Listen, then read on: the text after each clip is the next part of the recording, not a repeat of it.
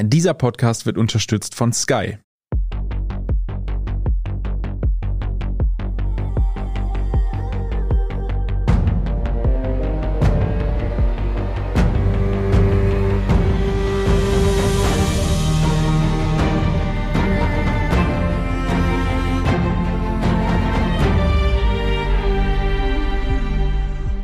Bin Torben Pollerhof. Ich bin Doris Prisching. Sie hören Serienreif, den Podcast über die menschlich manchmal wirklich letztklassige Welt der Serien. Bei uns geht's heute um die derzeit echt schrecklich netteste Familie der an schrecklich netten Familien nicht gerade armen Serien- und Streaming-Welt. Es geht um die Familie Roy. Es geht um Succession. Und dazu eingeladen haben wir einen großen Fan und Experten, nämlich FM4-Chefredakteur Martin Pieper. Hallo Martin. Hallo. Hallo. Martin war schon einmal bei uns, nämlich vor ungefähr zwei Jahren, würde ich jetzt einmal so schätzen, auch zu Succession. Die Folge kann man gern bei Serienreif nachhören. Wir setzen unser Gespräch heute aber so niederschwellig an, dass auch Hörerinnen und Hörer, die einsteigen möchten, garantiert mitkommen. Und ein bisschen spoilern tun wir auch. Das muss man schon auch dazu sagen. Genau. Und das ist auch perfekt für mich, weil ich werde jetzt direkt mal voraussagen, ich habe nichts davon geschaut und werde mich darauf freuen, vielleicht macht ihr mir die Serie ja heute schmackhaft. Aber Martin, bitte erklär doch mal, worum es in Succession geht und vor allem, wo wir am Beginn der dritten Staffel jetzt gerade stehen. Okay, also prinzipiell ist Succession eine Folge über eine große äh, Familie, die von einem gewissen Logan Roy angeführt wird, ein 80-jähriger oder über 80-jähriger Patriarch, der ein riesiges multiglobales Medienimperium leitet, auch in seinem hohen Alter noch. Und er hat vier Kinder und noch ein paar andere Angehörige, die dann noch dazukommen im Rahmen der Serie. Und es geht eigentlich, darum heißt auch die Serie Succession, um die Nachfolge von ihm. Also er hat am Anfang der allerersten Folge, und das kann man jetzt ohne zu spoilern erzählen, eine Art Schlaganfall oder Herzanfall und ist dem Tod nahe und es geht auf einmal darum, wer könnte sein Nachfolger sein und logischerweise sollte es vielleicht einer von diesen vier Kindern sein, die da beginnen sozusagen sich strategisch aufzustellen, um diese Nachfolge anzutreten. Es gibt sozusagen ein loses, reales Vorbild für diese Serie und das ist Rupert Murdoch, das kann man so sagen, der Medienmogul aus Australien und jetzt mittlerweile ja auch global, Chef von, also Chefbesitzer von Fox News zum Beispiel oder der britischen Sun. Der ist ein bisschen Vorbild, weil auch der hat eine interessante Familie und ist auch schon sehr alt und darum geht's in Succession. Und das Ganze vielleicht auch so im Genre ist es, würde ich sagen, eine Mischung aus Comedy und Drama wobei der Drama-Anteil doch überwiegt, würde ich sagen, aber es ist auch so eine Art Satire mit drinnen. So ungefähr würde ich es beschreiben, mal so mhm. grundsätzlich. Du erklärst es ein bisschen normal, würde ich sagen, ja, weil was die Serie schon auszeichnet, sie ist irre extrem. Nämlich extrem in fast allen Dingen, was nämlich Familienbeziehung betrifft. Das Ganze ist eine absolute Schlangengrube. Jedes einzelne Familienmitglied wird, glaube ich, das andere umbringen, um die Macht zu erhalten. Und das ging zwei Staffeln so und die dritte war jetzt lang auf Eis, also die lag wirklich zwei Jahre Corona Corona-bedingt, konnte dann nicht gedreht werden und ist jetzt eben gestartet und läuft jetzt gerade auf Sky. Martin, wo stehen wir am Beginn dieser dritten Staffel? Wo schraubt sich's gerade hoch und wer hasst gerade wen am meisten? Also das ist jetzt wirklich Spoiler-Territory, ich sag's nur. Also mhm. so in diesem Medienkonglomerat, um das es hier geht, eine Firma namens Royco Waystar, das ist sozusagen die Umbrella Company von diesem ganzen Unternehmen. Und die haben auch unter anderem Zeitungen, Medien aller Art, aber auch Kreuzfahrtschiffe. Ist halt so und auch Vergnügungsparks. Und in diesen Kreuzfahrtschiffen, in diesem Dings, gab es nicht nur einen Vorfall, sondern ein System von sexueller Ausbeutung von jungen Frauen vor ein paar Jahren. Das wird dann im Laufe der ersten zwei Staffeln so ein bisschen aufgeklärt oder eben auch nicht aufgeklärt. Und es ist davon auszugehen, dass der Patriarch dieses Unternehmens, Logan Roy, davon wusste und das auch geduldet hat. Und eigentlich ist es ein Riesenskandal. Und das Ende der zweiten Staffel, sozusagen der Cliffhanger war, dass sich einer der Söhne sehr überraschend, wirklich so quasi in der letzten Szene der letzten Folge, dazu aufgerafft hat, das vor die Presse zu tragen. Also sich vor eine Meute an Presseleuten hinzustellen und nicht, wie eigentlich ursprünglich geplant war, zu sagen, ich habe Schuld. Das war nämlich eigentlich der Plan von dem alten Roy, mhm. das seinem Sohn in die Schuhe zu schieben sondern dann dort zu sagen, nein, mein Vater hat alles gewusst, ich habe Beweise, ich werde das irgendwie da jetzt öffentlich machen. Und das war das Ende der zweiten Staffel. Und jetzt in der dritten Staffel geht es unmittelbar weiter. Also da gibt es eigentlich keinen Abstand dazwischen, was den Wiedereinstieg fast ein bisschen schwierig macht, fand ich jetzt so nach diesen zwei Jahren. Also mhm. es ist gar nicht so blöd, dass sich da vorher nochmal kurz durchzudenken, wo waren wir da eigentlich. Mhm. Und jetzt sozusagen spielt sich da ein großer Riss ab zwischen diesem Sohn und dem Rest der Familie. Also dieser Sohn hat sich mit dieser Pressekonferenz so ein bisschen völlig ins Auto manövriert und muss halt da jetzt schauen, wo er bleibt, so ein bisschen und seinen Prozess halt führen. Sie kämpfen um Anwälte dann im Laufe dieser dritten Staffel jetzt am Anfang. Also wer kriegt den besten Anwalt äh, mhm. für diese Angelegenheit und so weiter. Wer hat die beste Presse? Ist ja, ein genau. ganz wichtiges mhm. Thema. Also über wen berichten die Medien am besten und so weiter und genau. so fort. Ne? Und der Sohn versucht auch seine Geschwister rüberzuziehen, sozusagen auf die gute Seite. Wir kommen darauf wahrscheinlich noch zu sprechen. Keiner dieser Figuren in dieser Serie ist ein guter Mensch. Das heißt, auch dieser Sohn ist jetzt nicht der Held, der jetzt irgendeine heldenhafte Tat gemacht hat. Er wird von dem einen, von seinem Bruder als, da gibt es eine Beleidigung, oder sagt, glaube ich, du bist so der MeToo-Charlie oder so ähnlich, dass du quasi so eine, jetzt dich da wohlfühlst in deiner neuen Woken-Rolle als mhm. Verteidiger von irgendwelchen äh, Frauengeschichten, also Frauengeschichten, von so sexuellen Missbrauchsgeschichten. Ja, ja. Und das stimmt natürlich so gar nicht. Also das ist nicht sein Interesse, sein Interesse liegt in dieser Familie mhm. und in mhm. dem Verhältnis zu seinem Vater und zu seinen Geschwistern. So ungefähr würde ich die dritte Staffel jetzt mal vom Anfang her sehen. Mhm, danke. Es gibt keine guten Menschen, fand ich, ist ein schöner Satz, wo man, glaube ich, weitermachen kann. Nämlich das, was ich mitbekommen habe und was ich drüber gelesen habe und in den Recaps gesehen habe, ist ja, dass Normalerweise lebt eine Serie ja davon, dass man einen Helden hat, eine Heldin hat, an die man sich halten kann. Das wirkt in Succession jetzt nicht so wirklich. Also ich glaube, alle haben da einen Sprung in der Schüssel. Und man hat, glaube ich, ein bisschen Probleme damit, oder hat man, ist die Frage an euch, hat man Probleme damit, jemanden zu finden, mit dem man sich identifizieren, beziehungsweise den man mögen kann? Also ich mag niemanden in dieser Serie, also wirklich niemanden. Mhm. Es gibt in dieser Serie keine Person, die schadensfrei durch dieses ganze Milieu auch durchkommt. Also dieses Milieu aus Reichtum und Macht, das hier dargestellt wird. Und ich sage jetzt mal, insgesamt hat die Serie, glaube ich, schon einen recht hohen Realismusanspruch, wenn man so will. Also es ist jetzt keine völlig überdrehte Satire oder so, wenn man das vielleicht das Gefühl hat, das wäre das. Es ist natürlich schon Fiction und Serie und es ist auch nicht dokumentarisch, aber es hat schon einen hohen Wahrheitsgehalt, glaube ich, auch in diesen Verhältnissen zwischen den Menschen. Und man sieht einfach ein System, so würde ich das schon so formulieren, aus Politik und Medien, das durch und durch verrottet ist. Also das muss man schon so sagen. Mhm. Das ist schon die Aussage, wenn man so will, ohne dass diese Serie jetzt irgendeine Art von großer Message da jetzt mitbringt. Auch das wäre nicht Stil dieser Serie. Mhm. Die erzählt das quasi mit. Also dieses verrottete System, so ja, ich gesehen. Ja. Also bei mir ist es so mit den Figuren, ich mag keinen nicht, das muss ich auch ja, sagen. stimmt auch. Ich mag sie nicht wirklich, aber ich mag sie auch nicht nicht. Aber die Hoffnung, die ich habe, seit jetzt eben zweieinhalb Staffeln, dass es wenigstens eine Person gibt, die sich irgendwann einmal integer verhält. Bis jetzt ist es ja, halt den, Liebe Zuhörerinnen und Zuhörer, den Blick von Martin hätten Sie gerade sehen müssen. Das war genial. Ja, da kann ich dich, also ich bin ja schon ein bisschen weiter in dieser dritten Staffel. Ich kann sagen, da, bis jetzt habe ich es auch noch nicht gefunden. Aber das ist dann, glaube ich, einer der Punkte, warum man sich diese Serie so wahnsinnig gerne anschaut, weil das ja. muss man jetzt auch sagen, das klingt jetzt alles so nach Strafe. Das ist auch ein großes ja. Vergnügen, diese Serie zu sehen oder auch, man ist halt emotional auch involviert, vielleicht deswegen, genau wegen dieser Hoffnung, dass es mal anders wird oder dass es eine Situation gibt, in der Leute zum Beispiel eine reale Emotion zeigen. Und bisher wird das immer also eigentlich wird auf den Zuschauer permanent eingeprügelt. Ja, also ja. es gibt dann so kleine Miniszenen, keine Ahnung, die Tochter, die dann einmal findet, jetzt hat sie was gut gemacht und sie geht zu ihrem Vater und möchte sich von ihrem Vater jetzt endlich das Lob abholen, dass sie diese eine Verhandlung ganz gut geführt hat. Hm.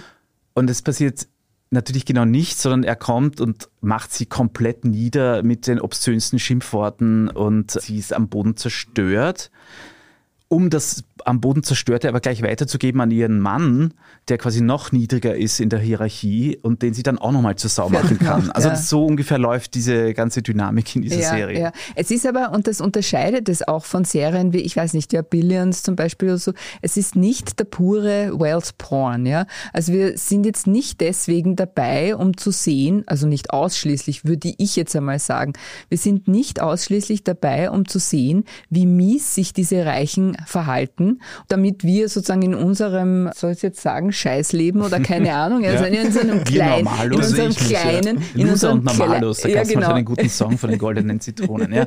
In unserem User und Normalos Leben nicht ganz so schlecht fühlen, sondern wir sollen auch ein bisschen verstehen.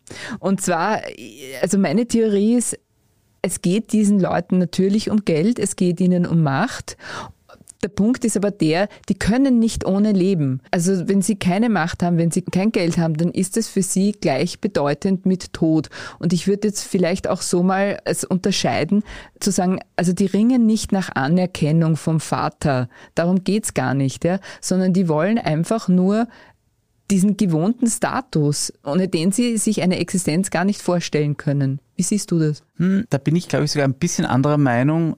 Und vielleicht ist das dann doch auch noch mein sentimentales Herz. Diese Idee, sie sind eigentlich, also vor allem diese Kinder, um die es da zentral geht, sind auf der Suche nach der Liebe von ihrem Vater. Ja, das glaube ich eben nicht. Ja, ich finde, das suggeriert schon ein bisschen, und das wäre natürlich ein bisschen der Soap-Charakter, der ja in dieser Serie auch ein bisschen schon auch drinsteckt, so strukturell, hat es schon auch was von einer Familiensoap, wenn man so ja. will.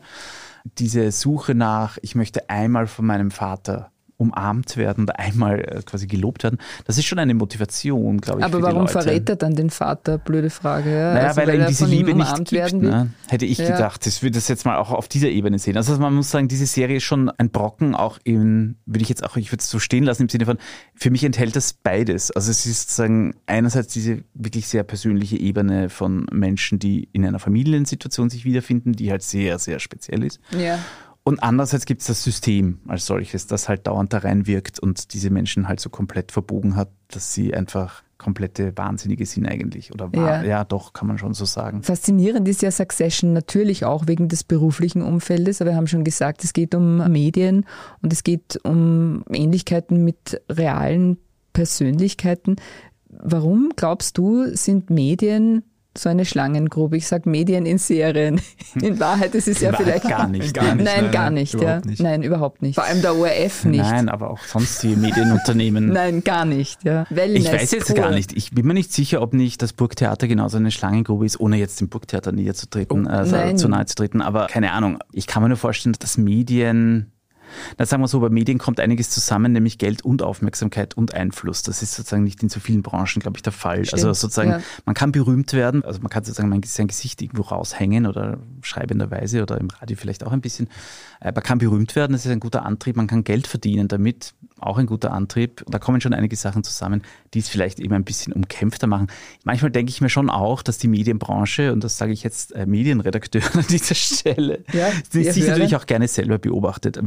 Hier arbeiten Menschen, die gerne Dinge beobachten und sie beobachten halt auch gerne ihr eigenes Umfeld. Also das hat schon auch so einen Blaseneffekt. Also Medien finden Medien auch spannender, glaube ich, als viele andere Menschen. Und ich kann mir vorstellen, dass für viele Zuschauerinnen und Zuschauer das so ein bisschen greifbarer ist, als wenn es um beispielsweise einfach ein börsennotiertes Finanzunternehmen gehen würde, wo die Abläufe wahrscheinlich noch mal ein bisschen abstrakter sind als das, was beispielsweise ein Fernsehsender macht oder eine Zeitung macht, weil ich glaube, das ist einfach für viele Leute greifbarer, die, selbst wenn sie nichts mit den Internas zu tun haben, wissen sie, okay, sie konsumieren es jeden Tag, deswegen ist ihnen klar, wie es da hinter den Kulissen zugeht. Und es macht wahrscheinlich auch mehr Spaß zu, zu glauben, dass es überall so verrückt zugeht, wie jetzt beispielsweise in Succession. Also. Das stimmt. Ich glaube, es ist auch sexier quasi Zeitung als jetzt ein Fondsmanager, der irgendwelche. Ja. Wobei man muss sagen, auch da ist diese Serie, glaube ich, sehr real, weil ich habe sie schon angedeutet mit dieser Kreuzfahrt und diesen anderen Branchen. Also die selber sieht man jetzt nie, oder nein, nicht nie, aber sehr, sehr selten in einer Redaktionskonferenz. Mhm. Also diese klassischen Aufnahmen ja. von Medien, die man aus Medien kennt, aus Serien. Also aus meiner Generation, wer das noch kennt, Lou Grant, die ist ja nicht vor kurzem gestorben, ja. eine 70er Jahre TV-Serie oder frühe ja. 80er ja. über einen Journalisten, der Kriminalfälle aufhört. Mhm. Das war so das Medienbild, das ich so als Jugendlicher oder als Kind so mitbekommen habe, Journalisten mit Kaffeetassen, Zigaretten in der anderen Hand telefonieren und da haut so. immer einer auf den Tisch. Genau, und einem aufgekrempelte Ärmel und sie, sie retten die Welt. Dieses Bild, und oder? dieses Bild wird in dieser Serie also null bedient. Also das kommt einfach gar nicht vor, nicht mal in Ansätzen. Und man muss sagen, in der dritten Staffel ist diese Mediensituation, kommt mir vor, ich habe sie noch nicht zu Ende gesehen, weniger stark als vielleicht sogar den ersten zwei. Also es wird sogar eher abstrakter. Mhm. Also ja, das ja. Businessmodell wird abstrakter, dadurch auch, dass es sehr viel um so legale Geschichten geht und so Prozesse geht es nicht mehr sehr um die Medien. Jetzt kommt gerade ein bisschen, weil da geht es jetzt auch um einen Präsidentschaftswahlkampf, der sich da aufbaut. Da kommt es jetzt wieder ein bisschen mehr vor, wie die Rolle da von diesen Medienunternehmen ist. Nein, es ist geradezu absurd zu sagen, Medien als Säule der Demokratie in dem Zusammenhang ja, das, das, zu sehen, ist wirklich absurd. Ja. Die Säule wurde hier abmontiert. Ja. Also es gibt eine Szene, oder einen größeren Teil einer Folge, der spielt auf einem, in dieser neuen Staffel, der spielt in irgendwo am Land, ist das, glaube ich, wo sich die Republikaner treffen, um einen neuen Präsidentschaftskandidaten quasi zu wählen. Wobei das ist eben gar keine Wahl, es ist auch kein offizielles Ding, es ist ein Treffen. Und das heißt irgendeine Konferenz, die auch so einen lustigen Titel hat, sowas wie Futures Future, the Digital Age of America, so irgendwie heißt die mhm. Konferenz oder was auch immer das ist, wo sich in Wirklichkeit so, ja. Äh, die reichen Republikaner treffen und Medienvertreter, wie zum Beispiel dieser Logan Roy, der da immer dabei ist. Und der sagt, die, es ist ein bisschen wie so eine Brautschau. Also da stellen mhm. sich die vor und erzählen ein bisschen was und sie machen halt so Deals aus. Also dort beginnt quasi schon das mhm. Deal-Making zu wie sie dann dargestellt werden im weiteren Verlauf ihres Wahlkampfs in den Medien. Und ja. wen wird Logan Roy unterstützen? Das ist so dort die Frage. Und da gibt es dann verschiedene Kandidaten, unter anderem auch einen sehr, sehr rechten, sehr populistischen, quasi fast schon Nazi-Kandidaten, der ist ein bisschen so ein Rechtsaußen-Republikaner, Tea Party-Typ, der sich da herauskristallisiert, was auch in dieser Serie eine Rolle spielt, dass diese Logans oder speziell die Roys, also Logan Roy, der alten mhm. Chef, schon auch sehr republikanisch oder mhm. rechts agiert aus was für Gründen auch immer. Also der ist schon sehr eben Fox News. Insofern ist auch dieser Rupert Murdoch-Vergleich, der da immer im Raum spielt damit. Genau, wenn wir jetzt nochmal auf diesen Vergleich, wie du es gerade gesagt hast, von Rupert Murdoch und dem Sender Fox zurückkommen, wie sehr trifft das denn zu? Also ich habe in den Trailern schon gesehen und in den Diskussionen gelesen, dass das wirklich schon erschreckend ist, oder? Ja, ich bin da jetzt nicht so ganz der Super-Experte über Rupert Murdochs persönliche Biografie. Ich weiß nur tatsächlich, dass die Familie von Rupert Murdoch, also aus der Entfernung gesagt, das muss man vielleicht ein bisschen vorsichtig sagen, aber ich würde sie als ein bisschen dysfunktional beschreiben um es mal sehr vorsichtig zu formulieren. Also die Familie, das ist auch interessant, steht nicht sehr in der Öffentlichkeit. Also da gibt es jetzt keine Promis, also so quasi keine Paris Hilton dieser Murdoch-Familie. Das sind alles Menschen, die tendenziell eher privat unter Anführungszeichen unterwegs sind und ihr Leben eigentlich eher abschirmen, soweit das halt geht. Also ich meine, irgendwann ist da offensichtlich auch Ende. Und die haben halt auch alle ein bisschen seltsame Hobbys oder kriegen dann auch so interessante Aufgaben. Du machst jetzt, das kommt auch bei Succession nämlich jetzt mal vor, I give you European Cable äh, zu dem mhm. einen ein bisschen unfähigen Sohn. Also der kriegt dann halt European oder soll dann, was auch immer das genau ist, das kommt dann nicht, nicht weiter ausgeführt, aber er ist dann irgendwie CEO of European Cable. Und so ähnlich funktioniert es offensichtlich bei den Murdochs auch. Oder sie werden so seltsame, wie sagt man da so, philanthropische Menschen, die irgendwelche, weiß ich nicht, Schmetterlingszuchten unterstützen in Neuseeland. Also auch sowas oder mhm. sich da komplett abwenden. Ja, also das, das sind so, so reale Vorbilder. Ich glaube auch gewisse Deals, die in diesen Serien in Succession dargestellt werden, sind tatsächlich Deals, die bei Rupert Murdoch auch stattgefunden haben. Also die Übernahme zum Beispiel von dem linksliberalen, nicht linksliberalen, es ist, kann man in amerikanischen Verhältnissen nicht ja. so sagen, sagen wir mal in liberalen Medien. Da gibt es zum Beispiel eine liberale Medienfamilie, deren Namen mir nicht einfällt, eine amerikanische, die Rupert Murdoch übernommen hat, irgendwann einmal, so in den 90er Jahren, 2000er Jahren. Und diese Übernahme ist ein bisschen ein Vorbild für die zweite Staffel. Da gibt es quasi auch eine Übernahme von so einer liberaleren, auch nicht wahnsinnig guten übrigens. Also da bleiben wir im Succession-Milieu. Die sind auch nicht wahnsinnige Helden, sondern auch recht äh, korrupte Menschen eigentlich. Ja. Und der übernimmt, und das ist zum Beispiel auch so eine Parallele, die von Fans auch sehr gezogen wird. Was kann man denn sagen zum Sender ATN? Wie er heißt in ATN der Serie. ist der Hauptsender, ja. Ich finde, der bleibt so ein bisschen lustigerweise blass. Ich habe jetzt gehört, auch hier habe ich jetzt nochmal nachgelesen, dass die Autoren der Serie also man sieht manchmal so Screens im Hintergrund von ja. so Nachrichten, mhm. das schaut aus wie CNN, so ein bisschen unten irgendwelche Na, wie Nachrichten Fox schaut es aus, ne? Oder also wie Fox, wie alle, genau, ja, wie alle diese amerikanischen ja. Nachrichtensender, genau. Ja. Dass die das alles mit großem Vergnügen schreiben, diese Texte, die da durchlaufen, also diese fiktiven Nachrichten. Das ist ja alles fiktiv, da, es gibt wirklich keine realen Figuren in dieser ganzen Serie. Und dass sie das, obwohl man es eigentlich nie lesen kann und die Kamera schwenkt da kurz drüber, das wird jetzt nicht irgendwie ausgestellt, aber dass alle diese Bildschirme und Screens, die da laufen, bespielt werden quasi von den ja. Autoren, die sich da, glaube ich, einen großen Spaß da machen. Da stehen aber dann schon teilweise heftige Sachen drauf, irgendwas mit Genderflu, ich weiß nicht mehr, also so illegale Transgender-Menschen, äh, irgend so. Ja, ja, genau. Also da stehen schon heftige Sachen. Es lohnt sich darauf, einen Blick ja, man müsste zu mal ein bisschen auf Stopp drücken. Aber voll. dazu sind die Dialoge zu schnell. Also weil ich, stimmt, man muss sagen, das haben wir noch gar nicht so erwähnt, dass die für vielleicht Neueinsteiger bei Succession. Die Serie ist eigentlich eine Dialogserie, das heißt, da geht es um geschliffenste Dialoge, mhm. die auch in einem sehr, sehr schnellen Tempo kommen. Da gibt es keine elegischen Einstellungen oder, weiß ich nicht, auch keine ja. Actionsequenzen. Die Leute reden und reden und reden und reden und reden. Das muss man auch aushalten. Es gibt Leute, ich kenne es, die finden das gar nicht so toll.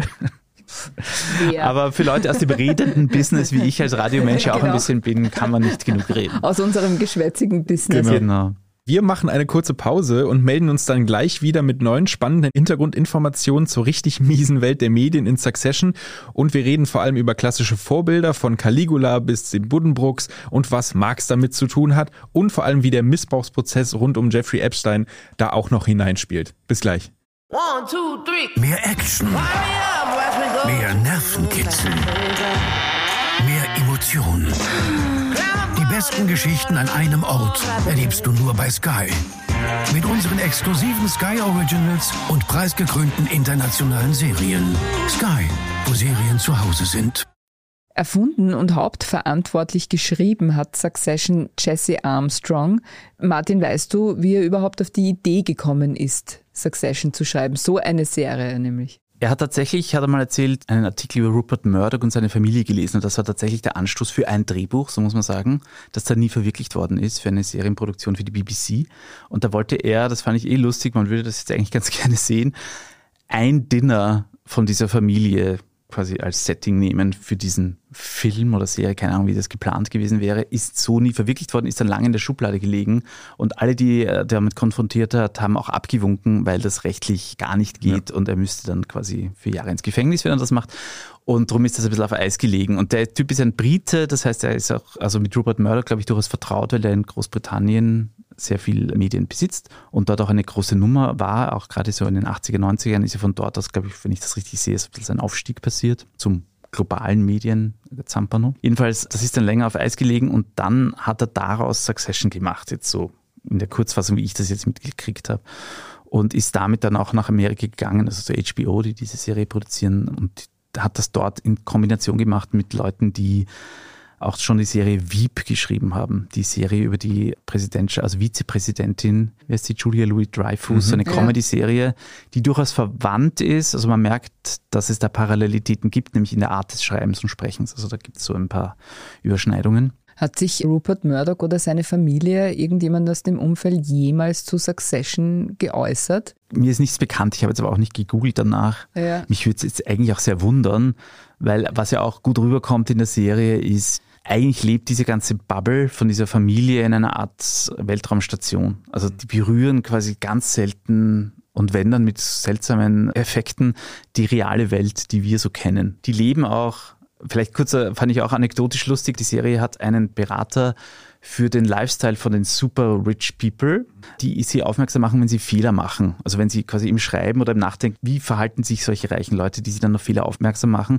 Und zum Beispiel war einer der Fehler, dass sie immer Mäntel anhatten als Kostüm. Und die haben dann gesagt, nein, solche reichen Leute haben quasi nie Mäntel an, weil sie mit Limousinen immer von Tür zu Tür gefahren werden. Die sind nie im Freien. Die gehen von der Limousine zum Flugzeug. Ah, okay. Die gehen von der Limousine ins Privatjet, werden natürlich immer vors Büro gefahren und gehen dann halt die fünf Meter rüber ins Büro außer sie sind auf Skiurlaub wahrscheinlich. Und darum haben die eigentlich nie warme Sachen an. Also die brauchen quasi nie warmes Gewand. Das fand ich so eine lustige Beobachtung, die auch ein bisschen zeigt, sozusagen, wie diese Weltentferntheit dann ja auch passiert bei diesen Aber es ist ja nicht einmal so, dass die totale Designerklamotten tragen, weil ich weiß zum Beispiel, ist mir aufgefallen, Logan Roy hat immer die gleiche Strickweste an. Ja, ja, stimmt. Es stimmt, es ist eben nicht glamourös. Ich glaube, ja. das ist ja auch mit diesem Wealth-Porn-Begriff. Es ist kein glamouröser Reichtum. Auch die Räume, die man sieht, also in denen sich diese Serie bewegt und die ist wirklich fast nur indoors, außer es gibt spezielle Situationen, aber eigentlich spielt es in Büros und in Apartments, sonst gibt es eigentlich keine Schauplätze oder ja, Hotels. In Flugzeugen ganz Flugzeuge, oft, ne? Autos, also so hinten, ja. in so. Limousinen hinten, die sagen, das wird sehr klaustrophob irgendwann einmal. Also man spürt so die Klimaanlage die ganze ganze Zeit. Ja. Und die Räume sind auch in so einem generischen, reichen Stil gehalten. Das schaut immer aus wie ein teures Hotel eigentlich, oder? Also so, ja, schon schöner Blumenstrauß da hinten und ein bisschen so, ja, irgendwie so, so neogrege Riesensofa-Landschaften, aber lieblos und, und ja? kalt eigentlich auf ja. so eine gewisse Art und Weise. Ja. Also nichts Begehrenswertes, nichts, wo man hin möchte eigentlich. Mhm. mhm. Aber haben wir das nicht schon durch Mark Zuckerberg gelernt? Die wirklich Reichen tragen eh keine Designerklamotten, sondern eine Jeans und ein graues T-Shirt überall, wo sie hingehen. Das stimmt. Wobei, ich finde zum Beispiel bei dem einen Sohn, der vielleicht wichtigste ist, so der Kendall, der so der rebellische Sohn ist, der versucht zum Beispiel so ein jugendliches Ding zu bewahren und hat immer so eine komische Baseballkappe auf und unterm Sakko gerne so ein T-Shirt. Das schaut nicht wirklich toll aus oder so, aber er hat sowas, also er versucht, glaube ich, sowas Jugendliches, fast Ja. schon, er rappt auch in einer Folge, der, also er ist auch so ein Hip-Hop-Fan Ja. und im Auto hört er mal gerne so, weiß nicht, glaube ich, Beastie Boys Ja. oder so. Das ist dann schon so ein bisschen so noch was aus seiner Jugend, aber es ist ganz komisch. Ja, ich glaube, ihn mag ich am wenigsten, das muss ich ehrlich sagen, ja. Weil er für mich wirklich so einer ist, der sich so anbietet, ja, an alle, ja. Und auch in der Situation jetzt auch, ja. Das erste, was er macht, ist, dass er seine Geschwister anruft, ja. Wie peinlich ist das denn, ja? Zuerst den Vater verraten, ja, und die ganze Familie im Grunde genommen, ja. Und dann gleich wieder Koalitionen zu suchen. Er ist vielleicht der einzige, würde ich schon sagen, wo noch, weiß nicht, ein Herz Ja. irgendwo Das spricht mich nicht an. unter einer Mauer irgendwo Verschlossen. lang. Man hört da noch ein bisschen so ganz leises Pochen. oder Ja, so. ja, das stimmt. Ein Das stimmt wahrscheinlich, Also ja. der ist zumindest noch Ja. verletzlich. ja. Ja, jetzt habe ich, glaube ich, die Frage komplett derailed. Die ging nämlich Nein, in eine nein, ganz nein, andere nein, gar nicht. Richtung. es Sorry. gibt, na, du hast sie beantwortet. Wir haben dich von der Bahn gebracht, wie stimmt. immer. Also ich im Speziellen, wie es so meine Natur ist. Das andere ist, was ich gelesen habe, und ich nehme das jetzt einfach vorweg, dass Jesse Armstrong auch wirklich die Dreharbeiten sehr bestimmt hat. Also da war da wirklich involviert auch. Und es ging wirklich auch darum, die Schauspielerinnen und Schauspieler zu fordern. Also zum Beispiel auch Szenen zu drehen an Orten, wo es irre heiß ist, wo die totale Mittagshitze irgendwo tobt, damit die fix und fertig ausschauen. Ja. Interessant. Ja, Method Acting ist es nicht ganz Umgebung, die Umgebung so, so Stanley Kubrick-mäßige Terrorsachen vielleicht. Es war Äh, ihm nein. schon wichtig, aber er ist kein Unmensch. Ja. Er ist nämlich ganz anders als zum Beispiel, ich weiß nicht, der Matthew Weiner, wo es irgendwie auch Geschichten gibt, dass bei Mad Men ziemlich heftig abgegangen sein soll am Set oder auch Aaron Sorkin, ja, wo es ja auch bekannt geworden ist, dass es da wirklich auch ja, gröbere Beschimpfungen gegeben hat. Und er ist ein echter Brite und er ist absolut höflich und die Leute, die Schauspieler, die Schauspielerinnen machen das dann, glaube ich, schon auch, also hoffentlich auch freiwillig mit, ja. Hoffentlich, ja. Kann man so generell sagen, dass man beim Ansehen der Serie etwas lernt, nämlich nicht über die Welt der Reichen, sondern ebenso auch über die weiß ich nicht, der Klassiker der Weltliteratur. Ich habe auch gelesen, dass es hier verglichen wird mit Buddenbrooks. Ja. Gut, es hat natürlich eben durch diesen Familiencharakter kommen gleich alle diese Vorbilder aus bildungsbürgerlichen Kanon, also Buddenbrooks, Tolstoi und keine Ahnung. Ja, ja. Also ja, stimmt natürlich ein bisschen, trifft übrigens auch auf mehrere Serien zu. Das ist jetzt, glaube ich, nicht unbedingt eine Succession-Eigenheit, dass bei wirklich tollen oder so, so deepen Serien, wenn man so will, da sowas mitkommt. Ich finde jetzt auch im Rahmen der dritten Staffel würde ich sagen, es ist vielleicht dann doch nicht ganz so buddenbrockisch, weil sich eigentlich, und das wäre jetzt vielleicht sogar ein kleiner Kritikpunkt bei einer meiner absoluten Top 10 Lieblingsserien, dass sich gar nicht so wahnsinnig viel entwickelt. Also die Figuren bleiben eigentlich die Figuren, die sie sind. Also man kriegt neue Elemente dazu und ein bisschen andere Aspekte werden in den Vordergrund gerückt, aber eigentlich sind sie jetzt Mitte der dritten Staffel die gleichen Figuren, die sie am Anfang der ersten Staffel sind. Aber ohne dass ich es gesehen habe, stelle ich nur eine Frage rein. Ist das nicht vielleicht ja sogar das, was die Serie damit aussagen will, dass wenn man in diesem System gefangen ist, man sich als Charakter nicht wirklich weiterentwickeln kann? Oder zum Beispiel, wie die Doris ja noch hofft, ein guter Mensch werden kann? Kann man schon so sehen, ja, das könnte schon so ein Moment sein, der da mitspielt. Aber natürlich ist der Spannungsmoment schon der, wenn man sieht, die Menschen verändern sich vielleicht. Ja, also das Doch ist doch eine auch, klassische oder? narrative Ja, eh. Idee oder dieser Held, der halt seine Transformation hat Genau. und am Schluss ist er entweder ein guter Mensch oder halt auch Ja. ein schlechter Mensch, aber irgendwas passiert von Aber A nach nicht- B ja. und hier passiert gar nicht so viel. Also Ja. das ist also ein Ding, es ist eher dieses man akkumuliert sozusagen als Zuschauer mehr Info einfach oder halt mehr Aspekte. Und Ja, ja, ja. Naja, vielleicht ist es wirklich so, die können gar nicht gut werden. Also ich, ja, so mich würde schlecht, das jetzt äh, wirklich wundern. Ich meine, das andere Vorbild, wär das, ja. das stark im Raum steht, von diesen großen literarischen Vorlagen, ist King Lear von Shakespeare. Einfach diese Figur des alten Patriarchs, des alten sterbenden Patriarchen und seiner Nachfolger. Dieses, es ist immer Shakespeare dann natürlich, oder? Sagen Irgendwann dann, immer, ja. Sagen dann die Burgtheaterdirektoren zumindest. Und jedenfalls, das ist hier auch wahrscheinlich so. Das könnte man wahrscheinlich genauso als Vorbild hernehmen wie das reale Leben von Rupert Murdoch. Also so muss man es auch sagen. ne? Also Ja, King ja. Lear und Rupert Murdoch, das ist irgendwie Ja. sehr nahe verwandt. Man könnte ja Fall. auch die Frage stellen, wie viel Kurz steckt in, äh, Ja, wobei Kurz ist so jung, oder? Insofern, also sozusagen, man darf nicht vergessen, es ist ein sehr alter Mann, der hier die Fäden zieht. Ja. Das kann man jetzt bei Kurz tatsächlich nicht Kann behaupten. man nicht sagen. Nein, aber, aber was interessant nicht, ist, ja. ein bisschen vielleicht das System Kurz, von dem ja oft die Rede ist, hat mich auch in gewissen Parallelitäten an diese Serie erinnert. Jetzt nicht in, nicht in diesen Details, die Ja, da in die Serie vorkommen. Und es gilt natürlich Ich will schon mal dabei sagen, genau. Nein, aber zum Beispiel die Art, wie man mit Krisen umgeht und wie man Medien spielt oder wie man mit Medien spielt und das berühmte Message Control und so, das sieht man in Succession schon auch ganz stark. Also wenn die Familie eine Krise hat, wo jetzt, keine Ahnung, es wird ein Artikel über sie veröffentlicht, der schlecht ist, dann tritt quasi irgendeine Ja. Kombination dieser Familie zusammen und Ja, berät, ja. was sie machen sollen. Ja. Und das hat mich schon sehr erinnert dann, also in einem, man muss sagen, in einem sehr kleineren Maßstab jetzt bei uns in Österreich. Also das ist dann schon auch so ein bisschen Ja, der berühmte Operettenstaat im Vergleich zum richtigen Staat. Hat mich da ein bisschen daran erinnert, ja. Es hat gewisse, wir bekommen einen Einblick, Ja, so wobei auf der anderen Seite, wenn man in Medien arbeitet, kennt man es ja auch vielleicht sogar ein bisschen. Also so diese, oder das kennen wahrscheinlich auch mehr Leute, diese Idee, wie geht man mit so einer Krise um, die an einen herangetragen wird. Ne? Ja, und vor allem passt dieses Bild der Familie ja, ne, was man ja aus vielen, den diversen Porträts dieses Jahr äh, ja gelesen hat, die türkise Familie, die halt wirklich nicht blutsverwandt sind, Ja, aber ja. man merkt halt, Und- und man kann sich genauso die Köpfe einschlagen dann. Und dann hat es irgendwann Klick gemacht. wir sind jetzt sehr noch unter dem Eindruck, weil dieser Podcast jetzt aufgenommen wird. Um, wir haben jetzt 10.45 Uhr und um, glaube ich, 10 Ach so. Uhr kam die Information vom Rücktritt des ehemaligen Bundeskanzlers und.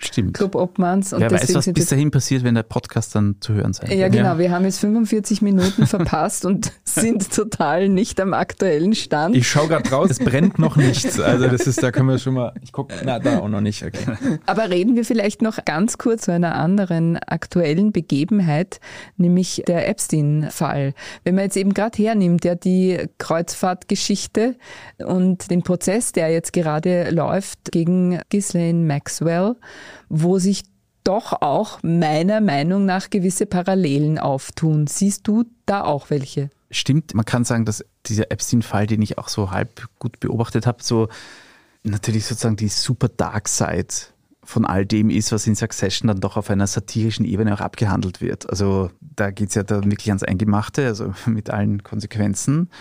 Da gibt's Tote, da gibt's alles Mögliche, also auf, an vielen Seiten. Was man schon auch sieht, ist sozusagen, glaube ich, bei diesem Epstein-Fall, was ja, glaube ich, das ist, was die Leute auch so schockiert oder unser eins so schockiert, ist auch sozusagen diese, immer diese Frage, wie geht das? Also wie, wie kann das so lange funktionieren und warum kann das gehen, dass der, keine Ahnung, zwei private Inseln betreibt mit irgendwie Mädchenhandel und keine Ahnung, was für schlimme Dinge dort alles noch passiert sind und was man jetzt alles so erfährt dann so peu à peu. Wie konnte das gehen mit lauter reichen Leuten als Kundschaft, als Partner in Crime, jetzt im wahrsten Sinne des Wortes, zumindest als Beobachter und so. Bei Succession, finde ich, lernt man das vielleicht. Sozusagen diese Idee, wo das herkommt, diese Art von auch dieser Wille zur Unmoral oder das Abstreifen von allen moralischen Korsetten, wenn man so will. Das hängt, glaube ich, schon mit der Verführung zusammen, die eine familiäre Beziehung beinhalten kann. Dass man nicht mehr weiß, ja, was ist jetzt moralisch oder dass es keine Rolle mehr spielt, ja, sondern eben sozusagen in diesem, du hast es vorhin auch gesagt, ja, in dieser Blase einfach nur darum geht, das Werk am Laufen zu halten und, und, und zu funktionieren. Und ob das jetzt richtig ist oder falsch, spielt überhaupt keine Rolle mehr. Ja, ja, das war ja die Ex-Frau, oder, die jetzt vor Gericht steht, Ja, oder? ja. Die ja offensichtlich immer noch sozusagen den Kopf hinhält für einen mittlerweile noch dazu toten Ja. Ex-Ehemann. Wobei man kann jetzt von außen, glaube ich, sich kaum vorstellen, was da sonst für Abhängigkeiten im Spiel sind und was da für Dynamiken in dieser Beziehung stattfinden. Eh, aber die stecken ja, Aber, in, ähm, ja, aber die stecken ja in Succession auch. Man weiß es ja nicht, was sich dort alles Ja. abgespielt hat. Du siehst es überhaupt nie. Das stimmt, die Serie bleibt sehr zurückhaltend bei den eigentlichen Dingen, um die es geht. Also Ja. wenn wir jetzt reden von diesem Vorfall auf diesen Ja. Kreuzschiffen, die sieht man sowieso nicht, aber man sieht auch nie ein Kreuzfahrtschiff in dieser ganzen Serie. Hat man kein einziges Kreuzfahrtschiff gesehen, außer vielleicht mal auf einem Bildschirm oder Ja, ja. Also als geil, Werbeprospekt. Dass es sozusagen sehr zurückhaltend ist, auch in zum Beispiel beim Thema Sex. Also es gibt wenig Sexszenen und wenig Sex in dieser Serie, wenig nackte Körper und es gibt zum Beispiel nur eine ganz bizarre Beziehung zwischen dem Sohn Roman, dargestellt von Kieran Culkin, und dieser Gary oder Jerry, dieser älteren Frau, wenn man so will, also die sicher 20, 30 Jahre älter ist als er die so eine ganz komische Form von Sexualität pflegen. Also ich glaube, er holt sich dann immer einen runter, wenn sie im Nebenzimmer ist. Also das ist dann diese Art von Sexualität. Ja, okay, also das, klar, ja. das ist so äh, die, die, der Sex, der in Succession vorkommt. Ja. Und auch wird immer wieder angedeutet und mal schauen, ob das in dieser dritten oder gar, es kommt auch eine vierte Staffel, habe ich gehört, ob das dann nochmal ausgebreitet wird. Es wird auch, weil die Witze, die die Leute unter sich machen, sind ja sehr derb und sehr obszön. Also die Fuck-Quote in dieser Serie ist unfassbar hoch. Mhm. Und es geht auch, alle Witze gehen immer schnell in so ein sexuelles, also so ein bisschen so, du hast einen kleinen Schwanz, das mhm. ist ein bisschen so die Ebene, auf der vieles passiert, aber auf viel elaborierter Weise, als ich das jetzt gerade sage. Dass es da vielleicht sogar eine Art von sexuellen Missbrauch gab des Vaters, da gibt es auch schon Fanforen, die oh. dieses diskutieren dass sozusagen das Logan Roy so ein bisschen und dass es da ganz viele Hinweise gibt zwischen den Geschwistern auch, die dann ja. immer so sagen, hey, aber you're gonna suck daddy's dick im mhm, Scherz. Mhm, mhm. Und das kommt auf vielen Ebenen die ganze Zeit so vor. Und da gibt es schon die Theorie, dass das vielleicht einer der auch dieser vielen völlig ausgeklammerten, mhm. unausgesprochenen Themen sein könnte in dieser Familie, warum die auch so dysfunktional ist, wie sie dann ist. Boah hart, harter Stoff, ja, aber die Serie hat harten Stoff. Aber sie ist trotzdem lustig. Es klingt jetzt nach allem, was wir gesagt haben. am Ende nochmal sagen, es ist, schon sagen, es ist schon auch wirklich, Serie. also ich habe schon auch herzhaft gelacht. Nicht immer, aber öfter. Wie schön. Martin, vielen, vielen Dank, dass du hier warst, uns deine Zeit geschenkt hast und mit deiner Expertise beglückt hast. Und vielleicht hören wir uns ja zur vierten oder fünften Staffel von Succession hoffentlich dann nicht nochmal in zwei Jahren erst, sondern vielleicht ja schon nächstes Jahr. Ich weiß gar nicht. Die ist jetzt bestellt worden und kommt. Schauen wir mal, wann die kommt. Vielleicht hören wir uns dann wieder. Vielen Dank. Dankeschön. Torben, bist jetzt endlich überzeugt, dass du dir Succession anschauen musst? Also ich habe schon Lust, jetzt reinzuschauen. Ich habe mich natürlich jetzt ein bisschen gespoilert durch die Recaps der Staffel 1 und 2 und jetzt auch durch diesen Podcast vielleicht. Aber es klingt so, als wäre sozusagen das Schauen der Serie wichtiger als das, was passiert sozusagen, also als dass man weiß, was passiert. Und deswegen glaube ich, werde ich auf jeden Fall vielleicht über die Weihnachtstage, schön um ein bisschen zu lachen und das Drama, ja, ja, das kriege ich auch noch hin, das werde ich mir wahrscheinlich mal geben. Und du schaust die dritte Staffel auch noch zu Ende, gehe ich ja, von voll, aus. Ja, voll. Na, aber Torben, ich finde, das ist ein super Vorsatz, damit kann man wirklich umgehen. Du kannst auch nicht immer nur Nerd-Serien schauen. Aber es macht Spaß. Wobei wir natürlich, also ich, im Speziellen ich und ich glaube auch viele Zuhörerinnen und Zuhörer sind total froh über deine Nerd-Fixation. Hört sich so falsch an. Wir suchen uns ja unsere eigenen Nischen, um dann da reinzustechen. Absolut, super, super damit sind wir wieder am Ende von Serienreif. Wenn Ihnen dieser Podcast gefallen hat, freuen wir uns über eine 5-Sterne-Bewertung. Damit Sie keine Folge verpassen, abonnieren Sie uns bei Apple Podcasts, Spotify oder wo auch immer Sie Ihre Podcasts hören. Das nächste Mal hören wir uns am 23. Dezember, die letzte Ausgabe dieses Jahres 2021. Wir blicken zurück und voraus. Ich glaube, es wird ein echter Höhepunkt. Das wird super. Wir danken Christoph Grubitz an den Reglern und Ihnen fürs Zuhören. Bis zum nächsten Mal und frohes Schauen. Bye, bye. Tschüss.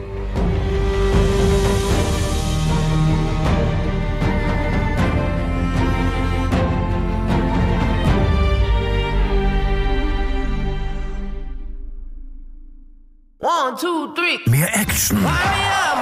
Mehr Nervenkitzel. Emotionen. Die besten Geschichten an einem Ort erlebst du nur bei Sky. Mit unseren exklusiven Sky Originals und preisgekrönten internationalen Serien. Sky, wo Serien zu Hause sind.